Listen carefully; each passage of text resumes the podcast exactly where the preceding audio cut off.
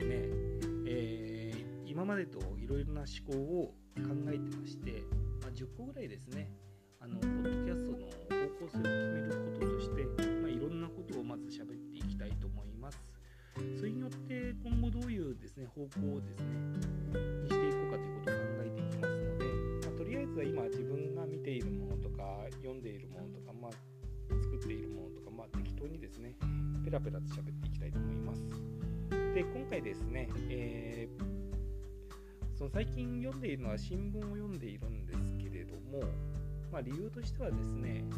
スマートフォンとかでその何て言いますかねニュースとか見ているとそのニュースがですねだんだん記事が偏ってくるんですよね。おそらくあのビッグデータでデータをですねあの集めていてそのスマートフォンスマスマホで見ているですね人たちのですねそのニュースをまあ、何があのこの人はこういった好みがあるかということをあの提示していて自動的にですねその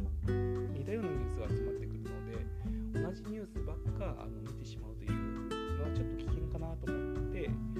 まあ、新聞を読むことによってですねちょっといろんな情報を分散させていこうかなと考えているわけです。で例えばそうですねあの旅行に行きたいんだったら旅行かり紐付けてくるようなものとかですねあとは、えー、まあ、例えばゲームでゲームや漫画でしたらそれに関連づくような、まあ、アニメでしたらそういったものになってくるわけでして、まあ、それ以外にも趣味とかですねあとはまあビジネスのこととか、まあ、そういったことが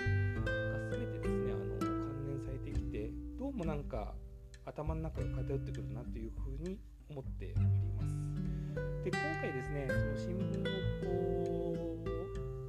と読んでいてですねまあ、気になったニュースがあったのでそれについて話をさせていただきます、えー、まずですねアナのですねその従業員の給与カット3割というものですね。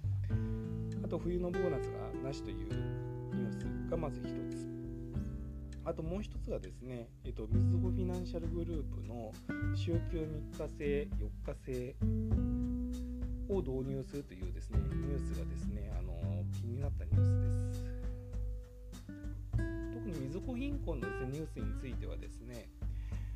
そのもう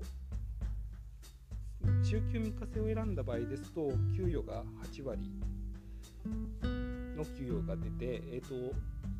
週休3日制だとあのー6割しか出しませんよといった風に書かれていたので、まあ、結構収入源になってしまうと思うんですよね。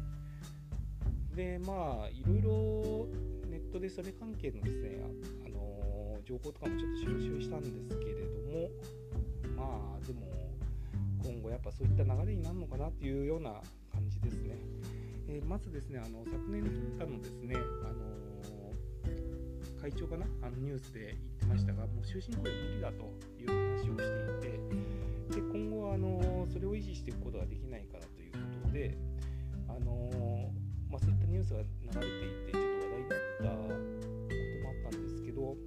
まあ、今回ですねあのコロナの影響でそれがもっと早くですね進行してきてしまったというの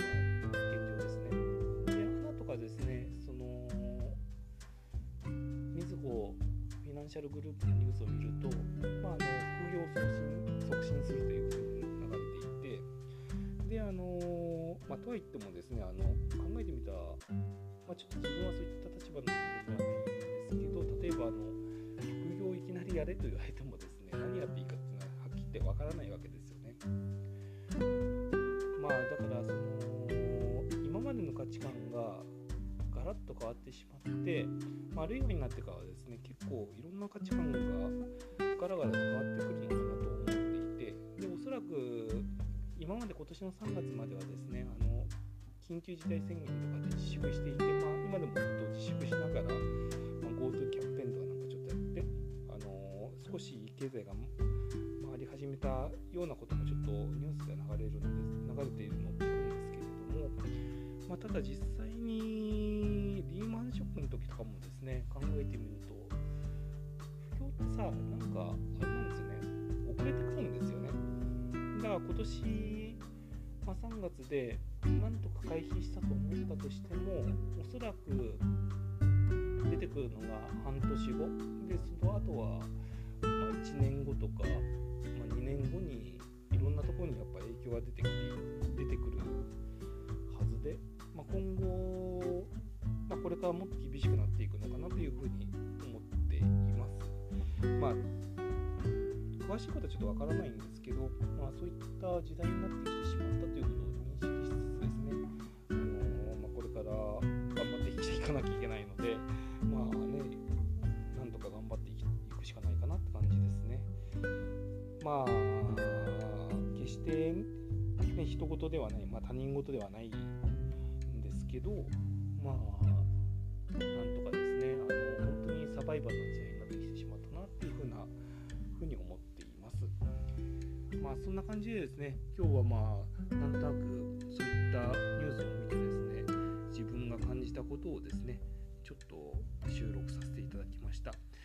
もうちょっとですね、なんかちゃんと自分なりの意見とかですね、言えてですね、あのお話しすることができればいいんですけれども、まだまだ初心者なので、えこれから徐々に慣れていって、やっていければなと思っております。